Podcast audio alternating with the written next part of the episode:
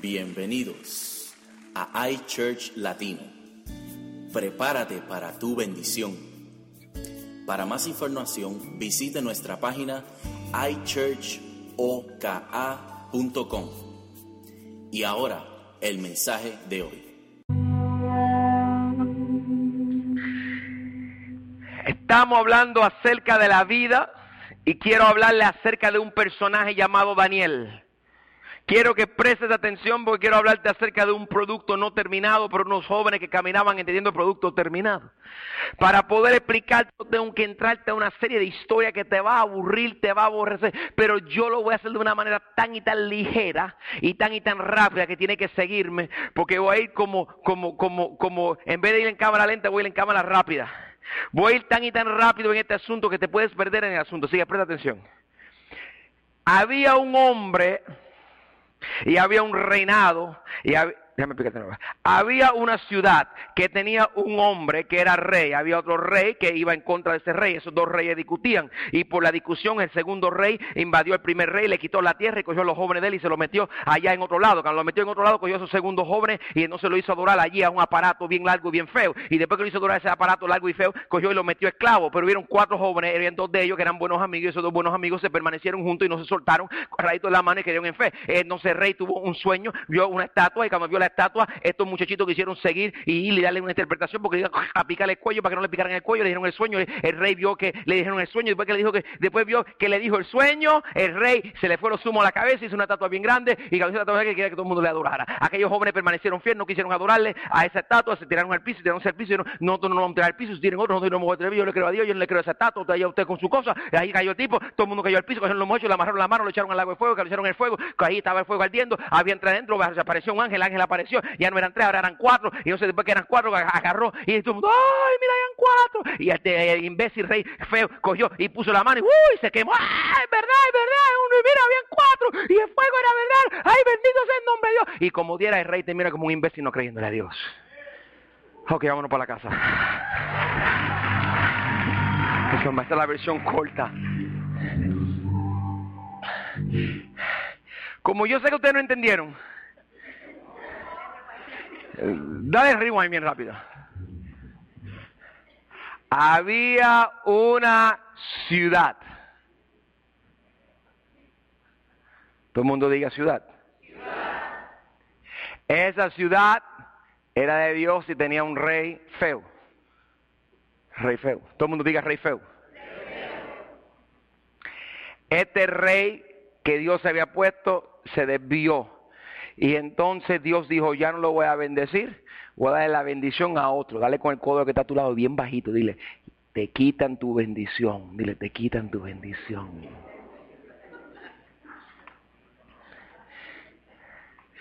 Entonces apareció otro rey feo. E-, este, este, este, rey es feísimo, todo el mundo diga rey feísimo. Se llama Nabucodonosor, dígalo. Mejor digan rey feísimo, porque hasta el nombre era feo. Este rey le va a quitar, rey feísimo, le va a quitar la bendición al rey feo. Y entonces rey feísimo que no ama a Dios, es un inmigrante. Todos los inmigrantes digan, ¡ay! Si hay una bomba aquí, matan a los inmigrantes, morimos todos. Entonces, pastor, ¿cómo que sí? Sí, porque él venía. Yo no puedo estudiarla para atrás, señorita. Dale para atrás, Dale para atrás uno. No me revelen los secretos. ¿Ok? Y entonces, este rey pertenecía a una tierra y esa tierra a la que él pertenecía de inmigrantes se llamaba Babilonia. Todo el mundo diga Babilonia. Entonces, este rey feo que vivía en Babilonia, que era una tierra de inmigrantes, porque yo no sé dónde, yo no sé quién rayos se inventó que el Norteamérica le pertenecía a los americanos, yo no entiendo eso. Yo necesito que alguien me explique eso, porque yo he estudiado un doctorado y he leído historia. Yo no sé quién se inventó eso. Aquí hay un americano, vamos a preguntarle entonces, para que no, no, no, no, no, no, no, no, no, no, no, no, tranquilo, tranquilo, tranquilo, tranquilo. Se cree que estoy tirando a los americanos. I love American people, I love American people. Ok, sí. I'm explaining how people say that, that North America belongs to America when I say it's a land of immigrants. No tiene sentido. Aquí todo el mundo llegó de algún lado. A menos que usted no sea puritito indio de aquí. Usted no nació aquí. Todo, escucha, viene Jesucristo. Escucha. Ahora son dos. Uno más yo salgo corriendo.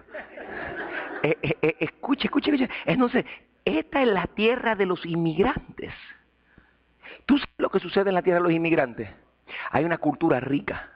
Eso no es malo, eso es bueno. ¿Por qué? Porque este te come tacos, aquel arroz y aquel te come frijoles. Nos unimos y nos damos una jartera de madre. Esa es la tierra de los inmigrantes. Entonces Babilonia era la tierra que los que salieron de Grecia bajaron, los que salieron de Roma bajaron, los que salieron los chinitos, hasta los chinitos llegaron y formaron una cultura, comenzaron a tener bebés. Tú unes un mexicano y un puertorriqueño, tienes un mexicano, un mexicano, un mexicano.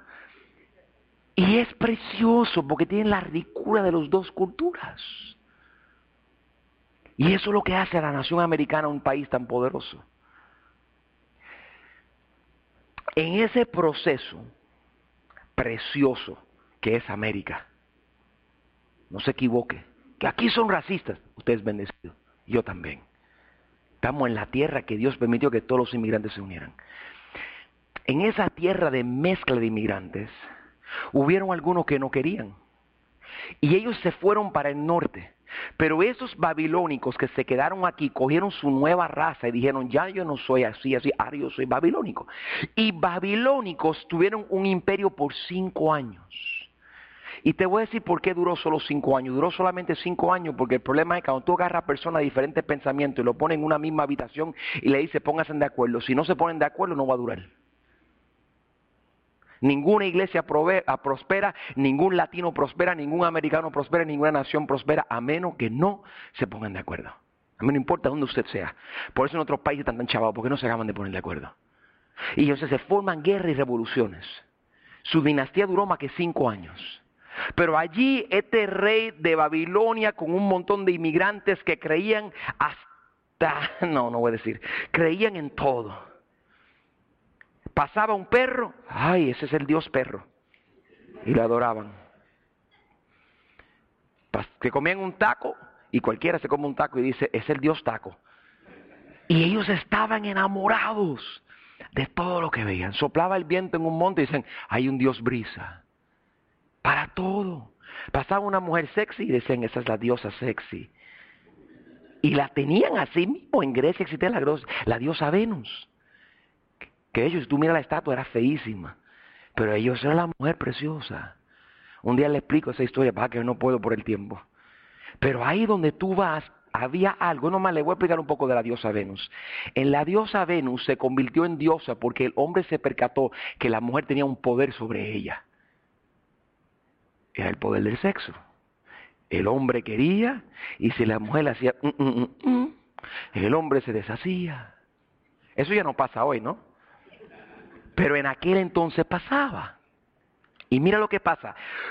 Comenzaron a entender que es que las mujeres tenían un Dios en los cielos que las favorecía y le daba ese poder a ella sobrenatural. Y era la diosa Venus. todos estos dioses llegaron a Babilonia, había de todo. Había quien adoraba a la Virgen María, había quien, ah, no, no, esa no estaba. Había quien adoraba al río, había quien adoraba a los pentecostales, los bautistas, los aichurcheños, estaban todos allí. Estaban todos, todos estaban. Y se formó un revolú que nadie sabía nada. Y ellos se pusieron en guerra. Por eso que la iglesia no prospera, porque están en guerra en vez de amarse. Alguien debería decir amén por eso. Estoy predicando mejor, alguien debería decirme amén por eso. Y entonces ese revolú, todo el mundo diga revolú, de Babilonia dijo, vamos a formar un imperio, porque hubo un hombre que lo puso de acuerdo, que era Nabucodonosor.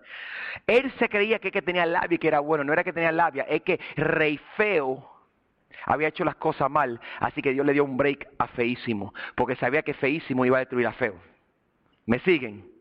Y entonces sabiendo eso, no es que bendijo a feísimo, es que le quitó la bendición a feo. Eso es bueno, eso para predicar tres horas.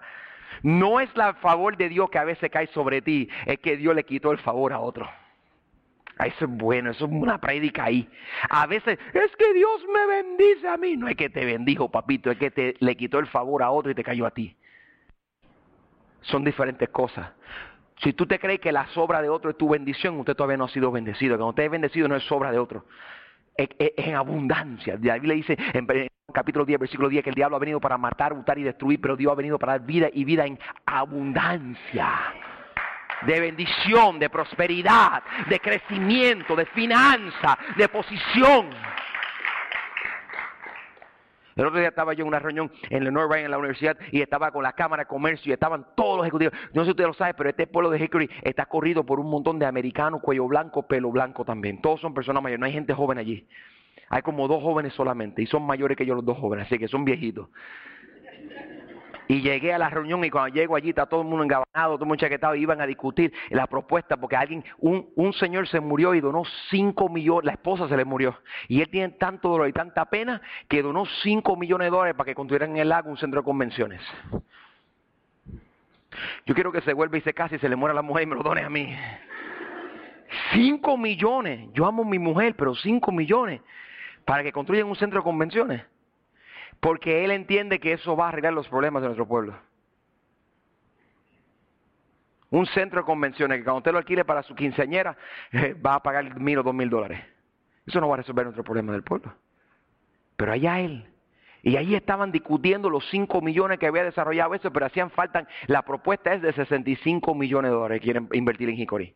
Quieren invertir 65 millones. Viene una inversión, ya, aprobaron 15 millones. Van a renovar todo el pueblo, el centro del pueblo de Hickory. Centro, de todo lo que viven allí no se muden, compren casa. Van a renovarlo y todas las propiedades van a aumentar tres veces el valor. Van a construir en el lago un centro de convención y un paseo que tú caminas todo el lago completo. Está en las 5 a 10 años el proyecto. Van a invertir en Hickory porque Hickory en un momento dado fue la tercera ciudad mejor para vivir en todo Norteamérica. Ahora mismo está el número 33. Va bajando y bajando y bajando y bajando.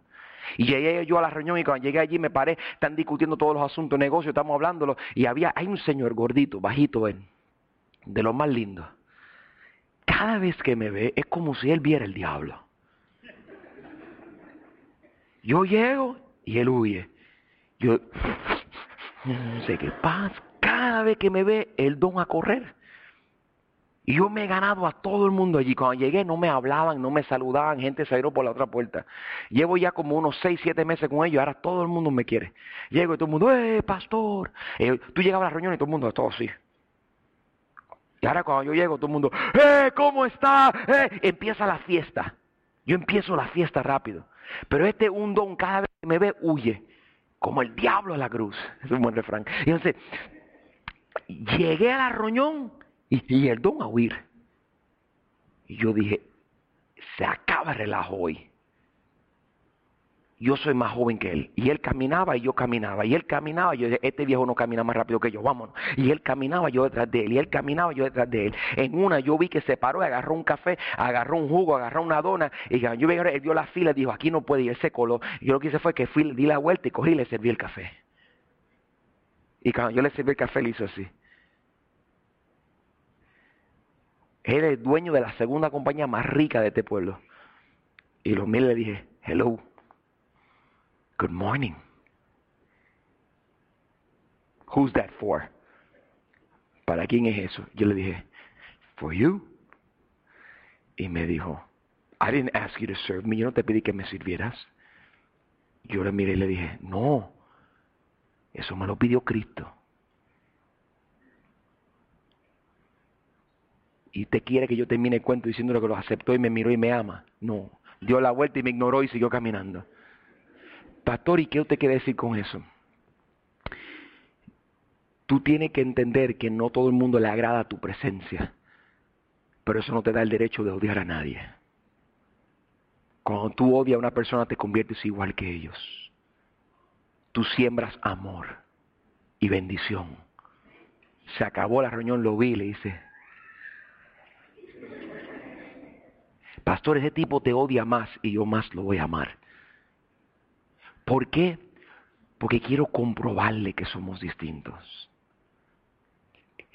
Este rey feo había hecho lo equivocado y feísimo ahora tenía la bendición. Entra y conquista toda la tierra y va y agarra muchachitos, ¿ve? Cuando están llevándose los presos, ellos buscaban al más guapo. Hacían así, hacían, hacían así, hacían. Feo, feo, bella, feo, feo, feo, feo, feo. Y cuando veían a un hombre fuerte, joven, lindo, guapo, precioso, hermoso, iban y lo buscaban. Son bromas, Philly, son bromas, te amo, te amo. Y agarraban, escucha, agarraban a ese y se lo llevaban preso, a todos los jóvenes. Se los llevaban preso. Todos los demás eran esclavos, pero los jóvenes presos lo ponían a servir en el palacio. Porque estaban entrenándole su mente para que pensaran como ellos. ¿en qué pensaban ellos? ¿Te acuerdas los dioses? Se llama Chadián. Míralo aquí. Marduk. Este es Marduk. Todo el mundo diga Marduk. No diga Mardigo, Marduk. Marduk, pastor, ¿y qué es eso Marduk? Marduk era un rey. No, Marduk era un dios. Era el dios patrón. Yo dije eso en la congregación americana y como que me miraron. Ustedes saben lo que son los dioses patrones, ¿no? Nosotros tenemos santos y patrones. ¿Cuál es el patrón de su pueblo? ¿Se acuerda? ¿A quién sabe? San Sebastián. No, no seas mentiroso. ¿De verdad? El Dios, yo creo que por eso tú y yo nos llevamos tanto. El santo de mi pueblo era San Sebastián. Yo vengo del pueblo de San Sebastián. Y era el santo San Sebastián. No, es que este se me parece. Mira, y, entonces los santos, escucha esto, los santos de los pueblos traen bendición sobre los pueblos. Marduk era el santo que traía prosperidad sobre los animales que se comían la cosecha. Esto que usted está viendo aquí, esto no es algo que yo me inventé. Esto es un cuadro que está dibujado en una piedra eh, allá, en, eh, ahora mismo donde era Babilonia. Todavía está. Esto es real. Este era Marduk. Marduk era un dios que bajaba de la tierra y traía prosperidad a la agricultura, prosperidad al pueblo. El rey feísimo creía mucho en Marduk. Había muchos dioses, pero a él le gustaba Marduk más que nada. Porque Marduk tiene una cualidad en la mitología griega que los demás no tenían. Cuando aparece otro dios, venía y ¡cash! le cortaba la cabeza. Y decía, mi terreno. Y Cash cortaba y subía de nivel. Cash, él mataba a los demás dioses, porque así tú obtenías más poder en el reino griego. Este rey feísimo no creía en Dios como nosotros, creía en Marduk. Y él le decía, más poder, más poder. Pero su plan era que si él mataba a Marduk un día, él sería más grande que el dios Marduk y él sería el dios Nabucodonosor. Entonces él estaba reclutando muchachitos para que fueran adoradores de él, para que enseñaran la cultura, para que invadieran. Mira, mira qué increíble. Satanás, ¿a quién ataca más? ¿A los jóvenes o a los adultos? No diga a los adultos. Los jóvenes tú te vas a morir. La juventud viene y se olvida de Dios y le da la espalda. Cuando yo veo todos esos jóvenes danzando aquí, Pastor Chu me dijo el otro día, siento un deseo de que danza vuelva a resurgir en nuestra iglesia y bandera, pastor, quiero verla. Nosotros siempre hemos tenido iglesias bien artísticas de bandera y danza, y a nosotros hemos hablado de eso, y Dios me confirmaba ahí, desátalo, desátalo, desátalo, jóvenes danzando y, bandera y pantomima, desátalo, déjalo. ¿Sabes por qué? Porque el problema es que ellos no son la generación del mañana, ellos son la de hoy, que se entrenan hoy. Este hombre sabía eso y estaba agarrando a los jóvenes. Sucede que agarró a este joven que está aquí, y no es Jesucristo, agarró a Daniel. Y Daniel tenía tres amigos, aquí está uno, Pato, y los otros dos estaban en el baño. No, la realidad es que no conseguí fotos de Daniel con tres más y que le puse esta. Pero él tenía tres amigos. Y estos cuatro muchachos, estos cuatro muchachos, estos dos y los dos que están en el baño, se pasaban juntos todo el tiempo. Ellos venían de la tierra de Judá y creían en Jehová Dios. Pero creyéndole a Jehová Dios, llegaron a esta tierra y fueron puestos como esclavos en la corte. En la corte estaban siendo entrenados y una de las cosas que le entrenaban, escucha, escucha, cómete toda la comida que Marduk bendijo. Y ellos no querían. Y uno dijo, no, perdóname, yo me como lo que Jehová bendice, no Marduk. El capataz que estaba encargado de ellos dijo, si no come me matan a mí, te matan a ti, tú tienes que ponerte fuerte, muchacho, y gordo, y colorado, y seguir trabajando y prosperar, porque si no te ponen con los esclavos de allá, para aprovecha que estás en el palacio. Y, este muchachito dijo, no, nosotros no podemos comer, mira, mejor darnos solamente las verduras y no nos dé la carne sacrificada a Marduk, porque no la queremos. Y le dijo, si, si el rey Nabucodonosor es feísimo, se entera de esto, me mata a mí, los mata a ustedes. Y ellos dijeron, pero es que no queremos comérnosla, porque le creemos a Jehová Dios. Y él le dijo, pues nos van a matar. Y le dijo, mira, mira, escúchame esto, escúchame esto. A mí me encanta Daniel porque era un comerciante. Daniel le dice, escúchame esto, danos solamente la verdura que no es sacrificada a los hijos y no la comemos. Lo demás no queremos tocarlo porque amamos a Dios. Danos 30 o 60 días. Si en 60 días estamos flacos y enclencos y muriéndonos de hambre, mátanos a todos. Pero nosotros cuatro creemos a Dios. Y él le dijo, bueno, lo voy a dejar. 60 días más tarde regresa el rey, no el rey, el capataz, y lo mira y dice, pero ¿cómo va a ser? Estos muchachos son los más inteligentes, son los más que saben. Cuando tenemos problemas les consultamos y ellos nos dicen, ellos se encierran en un cuarto y salen en una habitación y cuando salen tienen respuesta. cogieron fama esos muchachitos. Entonces, un día, el rey, que nunca ha conocido a estos muchachos, tuvo un sueño. Y en su sueño, él vio algo. Él vio una estatua gigantesca y cuando vio esa estatua, él dijo, ¿qué es esto? Él vio que una bola de fuego le caía a la estatua. Y la estatua no se caía, pero le estaba dando. Él comenzó a preocuparse porque la estatua se parecía a él. Y él comenzó a preocuparse. Y en su preocupación, esto es el libro de Daniel capítulo 1 y capítulo 2 para que quiera buscarlo en su casa. Y el rey comienza a preocuparse y no duerme. Y dice, mándame a buscar a los que leen el tarot. Mándame a buscar a el feísimo. Dice, mándame a buscar a los magos. Mándame a buscar a los astrólogos. Tráigame. Estoy teniendo un sueño. Alguien que me diga que es mi sueño y nadie sabe decirle. Pero dígame, y nadie se ve decirle. Le dio tanto coraje al rey que dijo, el, que, un decreto, el que no me diga a mí mañana, le tumbamos la cabeza. Y entonces el próximo día nadie le pudo decir y comenzaron a tumbar cabezas. Ta, ta, ta, ta. Cuando llegaron a la corte donde estaba en el palacio como esclavo Daniel y los muchachos, hijos de Dios, se le acerca y le dice, venimos porque te vamos a tumbar la cabeza. Y él dice, pero espérate, me encanta Daniel, pero espérate, espérate, ¿por qué me vas a matar? Me dice, porque el rey mandó un decreto que el que no la adivine, pero es que yo no soy adivinador. No, pero tú cada rato te encierras en la habitación y cuando sales tú sabes algo. Siempre que Dios te use con poder habrá alguien que no entienda lo que Dios está haciendo porque ahí le dice que el hombre natural no entiende las cosas espirituales. Cuando tú, si tú estás aquí tú dices, yo no entiendo qué le pasa a este pastor porque estás pensando en lo natural. Tú no puedes pensar en lo natural, tienes que pensar en lo espiritual. Cuando tú, yo te llevo a ti y te enseña a romper las cadenas tú piensas en lo espiritual, tú comienzas a ver milagros, prodigios, sanidades, gente levantándose. Nosotros vimos cáncer sanarse y yo, yo Dios me ha mostrado que aquí en esta iglesia, prepárese para testimonio de gente sanando de cáncer, gente sanando de la espalda, gente recibiendo milagros, gente comenzando a caminar cuando no podían, gente que ven que los milagros y los resultados comienzan a venir. Este es un centro de avivamiento y milagro para esta comunidad. Y allí estaba ocurriendo y viene él y dice, ok, ok, pues espérate, antes de que me maten, antes de que me maten, dame aunque sea una oportunidad de ver al rey. Le dice, pero ¿para qué? Dice, dame hasta mañana. Y si mañana no tengo respuesta, me matas. qué, hombrelito, ¿no?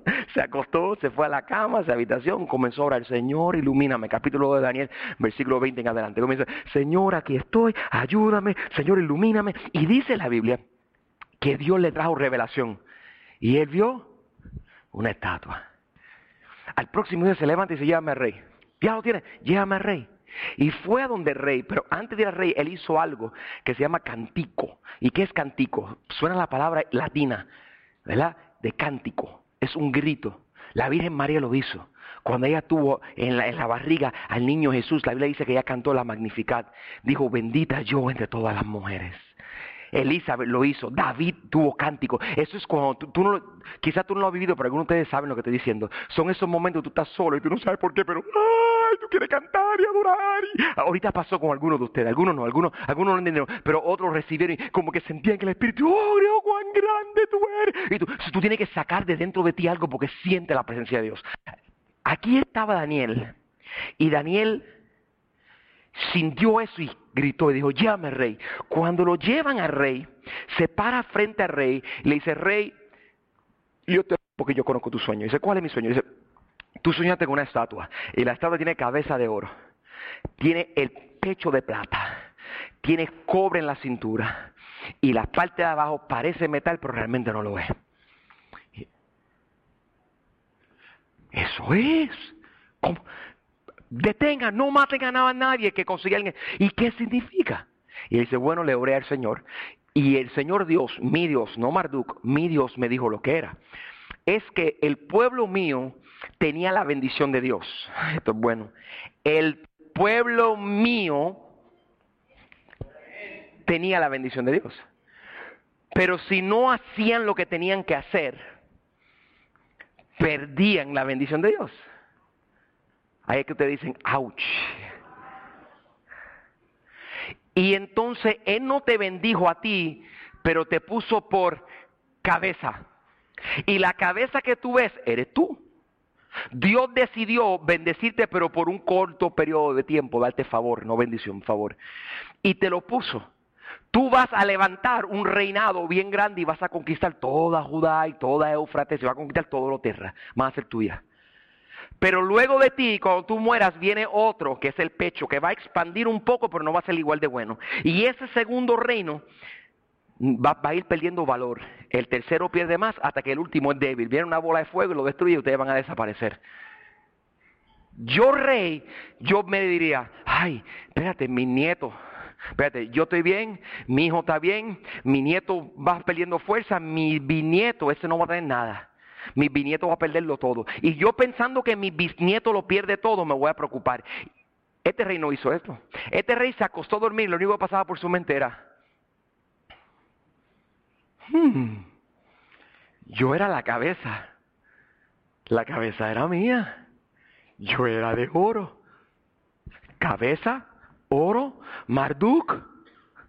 Es mi tiempo de ser Dios. Nabucodonosor se enamoró tanto de Daniel que le dijo, Daniel, quiero que te quedes conmigo en el palacio trabajando. Y Daniel se quedó al lado de él trabajando, pero nunca adorándolo. Ese próximo día, este hombre mandó a hacer una estatua gigantesca que él vio, la mandó a hacer completa de él así. Y dijo, a partir de mañana, cuando la trompeta suenen, todo el mundo se posa de rodillas y adora al Dios Nabucodonosor. Yo soy un Dios, no me toquen. Yo vencí a Marduk. Hasta Jehová Dios lo declaró así. Eso no fue lo que dijo Jehová Dios, pero fue lo que él quería interpretar. Y entonces los tres muchachitos que todavía estaban en la corte y todo el pueblo judío tuvo que salir a adorarle. Pero tienes que pasar por el fuego. Tú sabes lo que más me sorprende de esto y lo que quiero enseñar. Antes de echarlo al fuego, hay algo que no aparece en la historia, pero aparece en la Biblia. Daniel capítulo 3, versículo 16, Areles. Cuando el hombre le dice, te voy a echar en el fuego a que quemes si no te rindes ante mí, estos muchachitos, Sadrach, Mesach y Abednego le respondieron a Nabucodonosor, no hace falta que nos defendamos ante usted.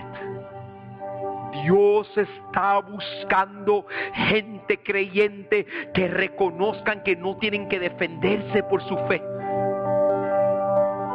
Tú no tienes que pararte frente a las personas y defenderte porque le crees a Dios o porque vas a la iglesia o porque das el diezmo o porque trabajas aquí en uno de los ministerios.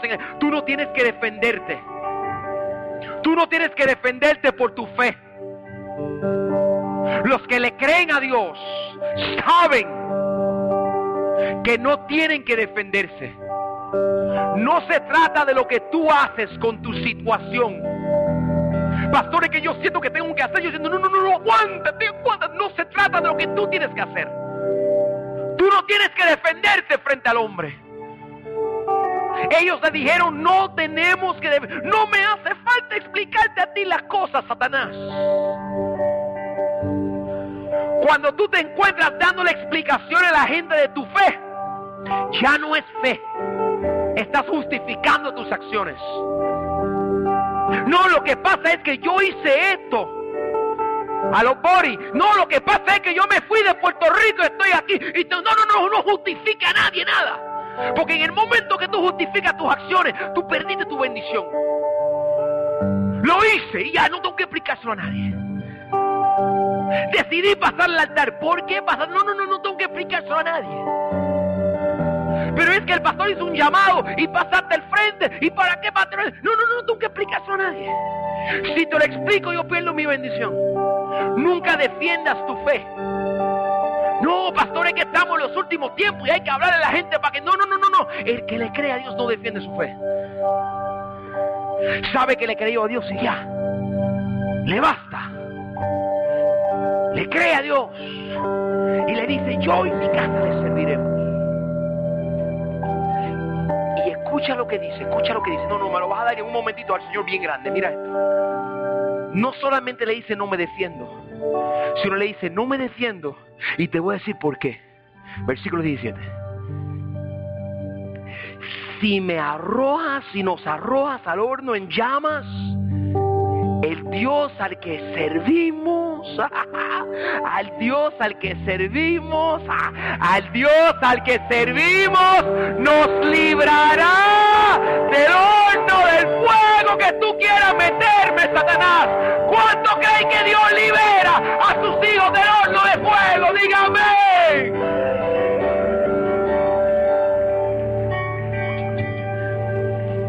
puedes arrojarme, pero allí me protege Dios. Puedes hablar de mí, allí me protege Dios. Puedes acusarme y allí puedes chismosear de mí, pero allí me protege Dios. Puedes quitarme mi trabajo, pero allí me protege Dios. Puedes burlarte de mí, pero allí me protege Dios. Puedes pensar de que no voy para ningún lado y que mi matrimonio y mi familia no prospera. Y puedes mentirme si quieres, Satanás. Pero allí todo el mundo me protege Dios. Échame el horno si quieres, pero allí me protege Dios. Queremos la protección de Dios del fuego, pero nunca queremos entrar al horno. Dame 45 minutos para que tú veas cómo te la predico. Queremos la sanidad del cáncer, pero nunca el cáncer. ¿Pero qué estás diciendo? Lo que estoy diciendo es que tú tienes que atravesar por problemas porque tus problemas son tu testimonio de que metiste en el problema. Pero cuando estabas en el problema y era grande, vino tu Dios que era más grande, te liberó y te zafó. Lo que estás atravesando ahora es la oportunidad tuya para decir, mi Dios me protege en toda situación, me bendice y estará conmigo y no me dejará. ¿Cuánto le creen a Dios en este momento de su vida? ¿Cuánto le creen a Dios en este momento de su vida? Yo no sé por qué está pasándolo, pero yo sé que te protegerá Dios. Yo no tengo que defenderme porque si me tiras al horno, allí me protege Dios. Pero esto es lo que me impacta de esta historia. Esto es lo que me ministró a mí. Quizás a ti te ministró el 16, quizás te ministró el 17, quizás te ministró ver el video, quizás la historia. Pero esto es lo que me ministró a mí, a Carlos Rodríguez. Esto fue lo que yo hice ahorita aquí antes de empezar el culto. Versículo 18.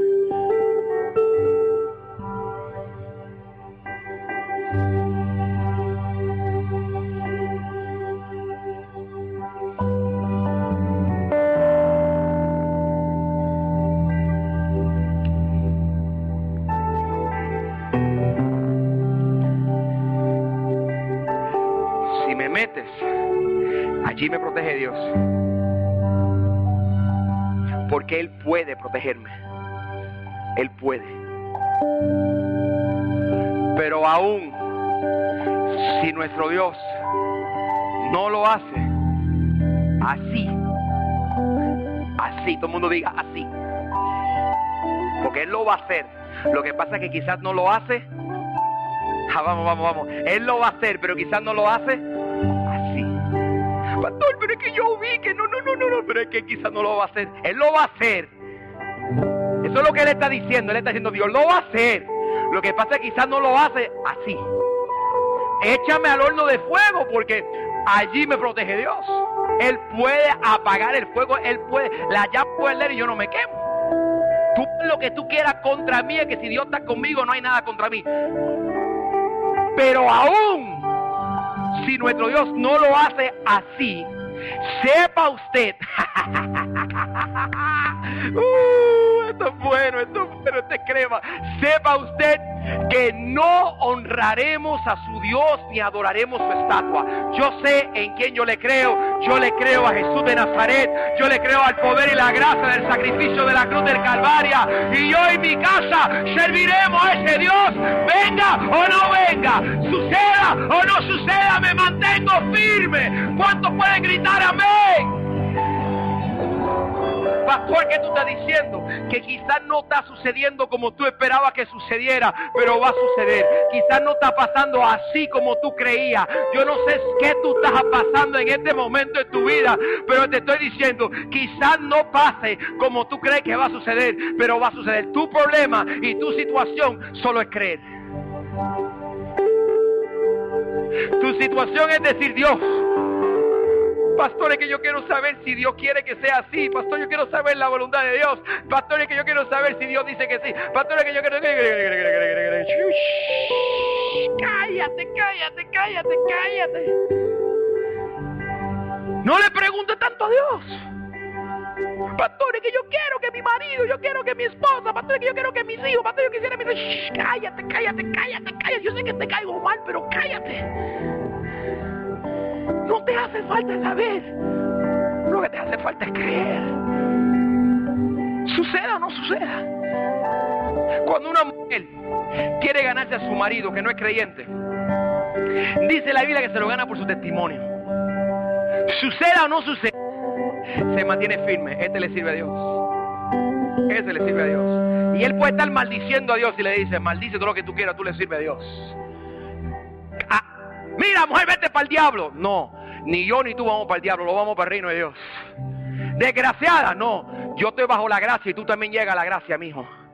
Tú te mantienes, te mantienes, te mantienes, te mantienes, te mantienes que tú siempre vas a ser pobre, siempre vas a estar chavado, que tú nunca vas a prosperar económicamente, que tus hijos, no, no, no, no, mis hijos van a prosperar, y mis hijos va a bendecir, y mi hijo va a crecer, y Dios le va a bendecir, no importa, no, que no entiende el idioma, que en tu casa no habla el idioma, no importa, Dios me va a bendecir, ¿por qué? Porque tú puedes echarme al horno de fuego, y mi familia y yo seremos protegidos por Dios, y Dios va a hacer las cosas como Él quiera, y lo haga o no lo haga, yo le voy a seguir adorando de día y de noche, me voy a mantener devoto y fiel a la iglesia y al Señor, me mantengo fiel, alguien que grite fiel. Entonces, pastor, ¿qué tú estás diciendo? Esto es muy profundo. ¿Por qué? ¿Qué tú estás diciendo?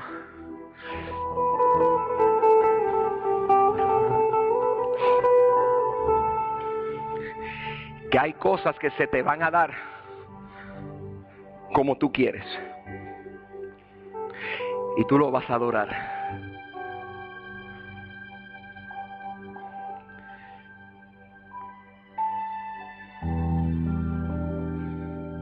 Pero hay cosas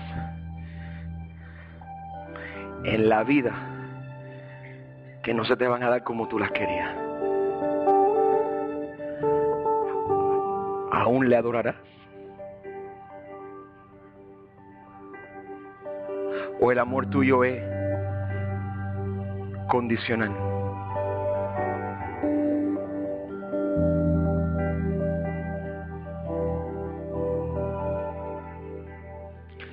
Quiere ver tu milagro acá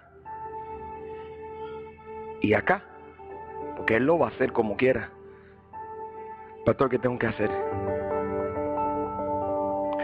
Me eche al, al horno de fuego. Mi Dios me protegerá. Y si así no lo va a hacer, que venga lo que venga, Él como quiera va a hacer la de Él. A su tiempo y a su manera. Te creo incondicionalmente. Pastor, estoy enferma. Créele a Dios incondicionalmente. Pastor, estoy a punto de un divorcio, créele a Dios incondicionalmente. Pastor, estoy en una depresión, créele a Dios incondicionalmente. Pastor, estoy orando por una casa, créele a Dios incondicionalmente. Pastor, estoy creyendo a Dios para mi ministerio, pero no lo veo, créele a Dios incondicionalmente. Venga o no venga, esté o no esté. La fe no es porque lo ves, la fe es porque no lo ves, pero lo has creído. Dios está llamándote, escúchame, Dios está llamándote. ¿Tú crees que Dios te habla? Aquí está. Dios está llamándote a que des pasos de fe agigantados, que te atrevas a ser valiente y a hacer lo que otros no se atreven a hacer. ¿Por qué, pastor? Porque si tú te mantienes firme en tu fe, los demás verán a tu Dios. Ellos verán quién es tu Dios. Si tú reconoces cuán grande es Él, ellos verán a tu Dios. Ellos verán en tu trabajo. Van a ver, wow, ese Dios de Valeria. Wow, ese Dios de Miguel. Uh, ese Dios de Efraín. Wow, ese Dios de Eutolia. Ella dejó todo creyéndole a Dios y mira cómo Dios la bendijo. Hoy ese Dios de Will. Uh, Dios caminó y mira, le caminó y le creyó a Dios. Y aunque no tenía resultados, se mantuvo. Uh, la gente van a mirar al horno de fuego donde hay tres metidos y van a ver que no son tres, sino son cuatro. Y que Dios está cubriéndote a ti. Y no es, escúchame, no es mera casualidad que hayas sobrevivido lo que has sobrevivido. La razón que has sobrevivido lo que sobrevivido, estoy profetizándote, es porque el ángel de Jehová acampa alrededor de tuyo. Él dijo, yo iré contigo donde quiera que tú vayas. Si Dios te promete hoy que Él va a ir contigo, lo único que tienes que hacer es decirle, Señor, me rindo, aquí estoy. No tengo que explicárselo a nadie, pero aquí estoy. Te lo voy a entregar porque te creo como el Dios soberano y el Dios verdadero en mi.